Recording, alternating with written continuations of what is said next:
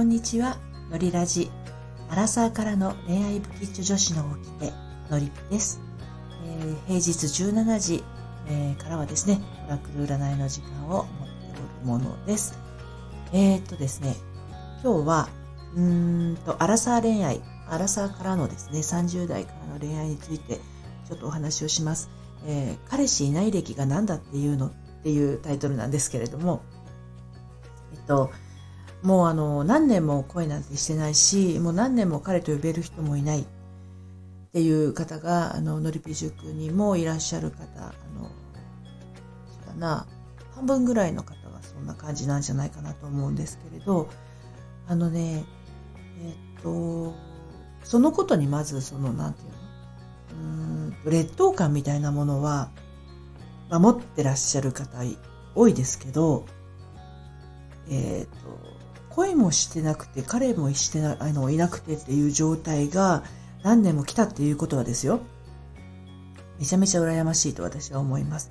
それだけ、あの、あなただけの人生が充実してるっていうことなのかもしれません。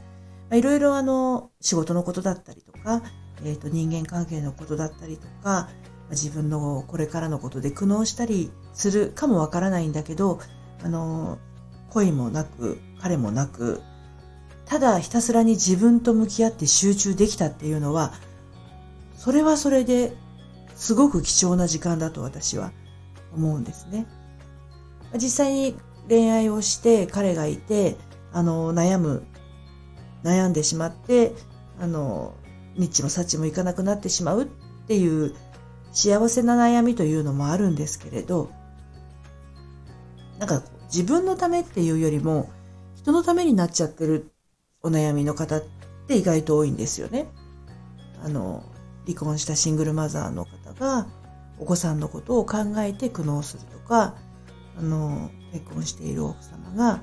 旦那さんの不倫問題で苦悩するとか。なんかこう自分でどうにもならない部分での苦悩に振り回されてしまうっていう人は、やっぱりよく聞くと思うんですけど、えー、もう何年も恋をしてないとか、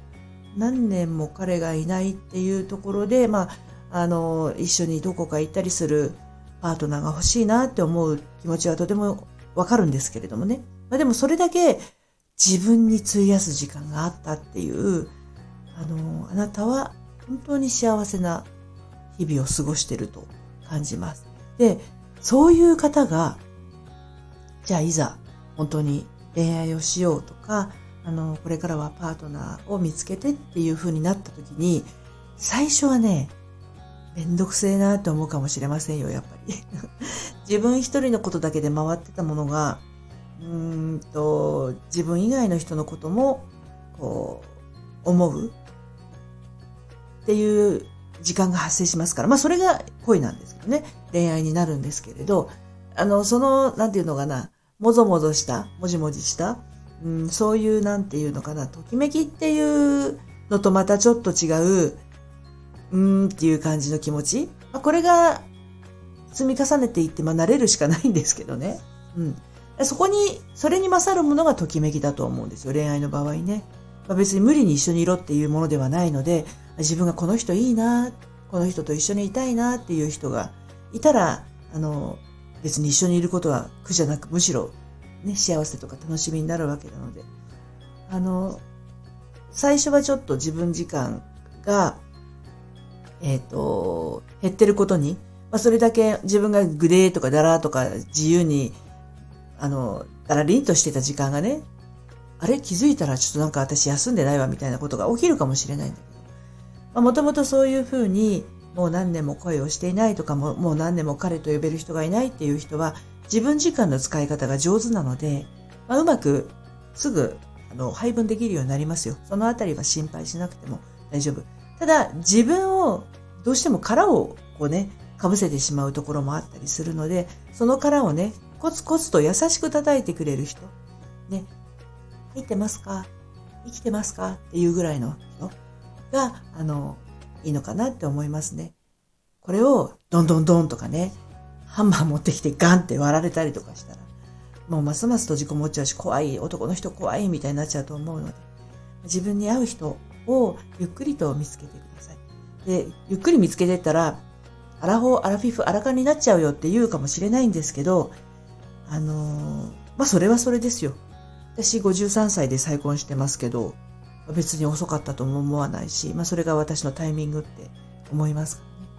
自分のタイミングは人に決めてもらうものじゃなくて自分が決めるものなんだよっていうところも含めてね、今まだ出会ってない手前のところにいらっしゃるとしたらね、あのその自分時間を思いっきり楽しんでると、一緒に楽しめる人と出会えるよってこと。どうかあの婚活アプリとか婚活パーティーとか人からの紹介とかに、あの、ざわざわ、心を引っ張られるとかではなくてね、自らこう、なんていうのかな、動いていけるような毎日を送っていただければと思います。ちょっとまとまりませんけど。はい。ということで、またね、えー、次の放送でお目にかかりましょう。失礼します。